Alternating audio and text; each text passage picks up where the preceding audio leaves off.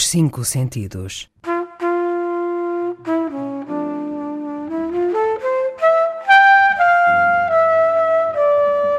Um programa de Mário Cordeiro.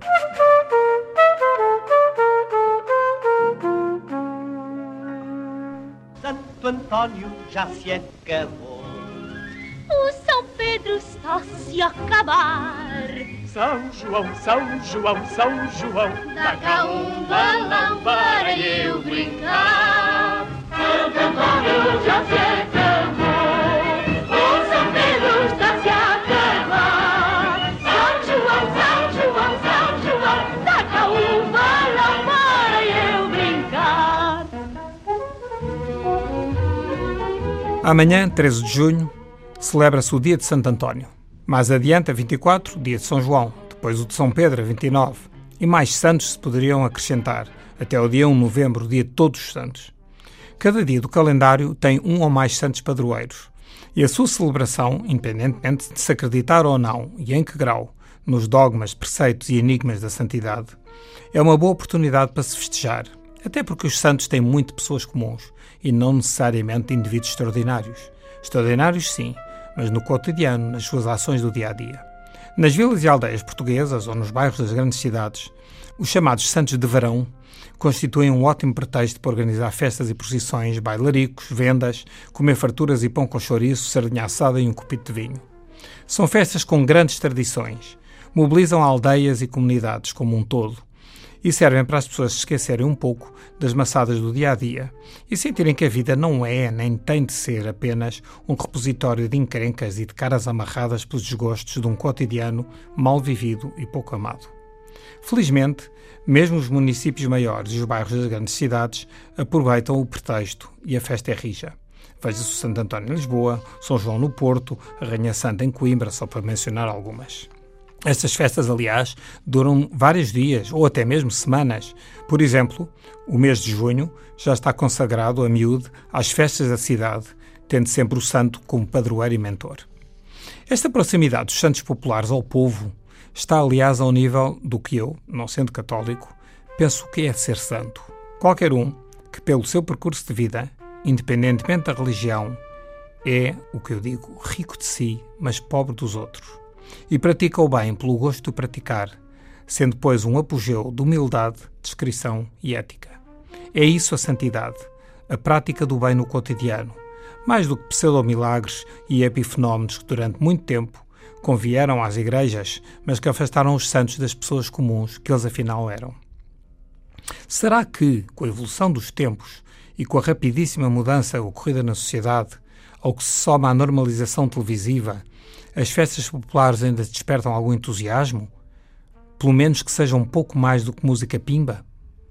O que sabem os mais novos acerca das tradições, dos costumes, das marcas que marcam, perdoe-se o pleonasmo, as comunidades e as pessoas? O que lhe damos a conhecer sobre origens, raízes, os porquês das práticas ancestrais que, numa sociedade demasiado séria e tem de encontrar vantagens económico-financeiras para tudo, podem fugir aos cânones do custo-benefício e às cartilhas do pragmatismo.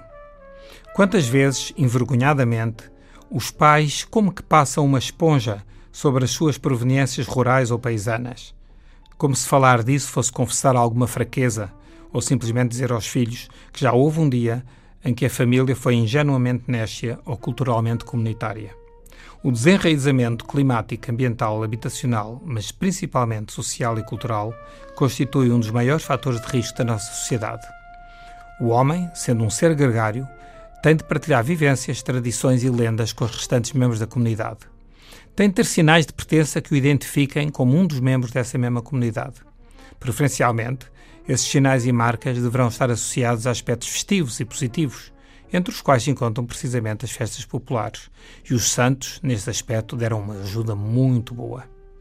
Amanhã chega o nosso Santo António. Em breve virão outros santos, tantos como os dias, até o dia de todos eles. E já agora, quantas escolas cultivam estes saberes? Quantos professores estimulam ou propõem trabalhos sobre as festas e tradições? Quantos pais falam aos filhos das suas memórias ou deixam os avós e os mais velhos transmitir essas lembranças? Eu espero que muitos, e espero que Portugal continue a ser um país do Sul, no que isso tem de humano e de valorização dos afetos. Aproveitem as festas dos santos que no verão por todo o país nos envolvem e nos chamam. A música tem altos berros através de altifalantes desafinados e estridentes. O cheiro a fritos sente-se a 3 km de distância. O pó das ruas torna as nossas roupas todas da mesma cor. As barraquinhas de tiro aos pratos ou venda de artesanato são substituídas por CDs de música duvidosa ou por artigos de plástico iguais ou de qualquer loja oriental. O caldo verde, a sardinha e o pão com chouriço, dos espaços onde se petiscava alguma coisa, transformou-se em steak ao poivre ou gambas a aguilho. E já agora, quando é que os gerentes de restaurantes, incluindo alguns de referência, aprenderão que as gambas são alajilho, ou seja, com alho, em espanhol, e não um prato ancestral de um qualquer senhor guilho que nunca existiu. Paciência. Talvez tudo isto resulte da falta de investimento e da estúpida vergonha que muita gente tem ao recordar e recuperar coisas antigas, como se o antigo e o tradicional fossem sinónimos de recusa ou valores incompatíveis com o progresso. Nestes dias dos santos, em que se relembram os padroeiros das cidades e das vilas, Espero que toda a gente, nomeadamente as crianças, retome o contacto com o passado, para melhor viver o presente e arquitetar o futuro.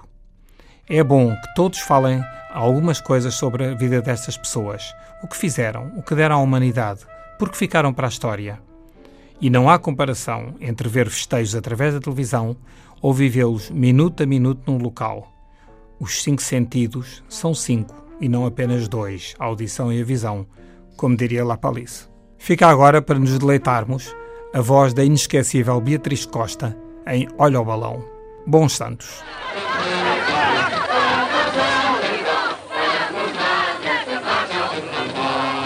Olha o balão na noite de São João para poder dançar bastante com quem tenho à minha espera. Oi, oi, pedi licença ao meu pai e corri com o meu estudante que ficou como uma fera. Comprar um manjerico. Oi, oi, vou daqui para o bailarico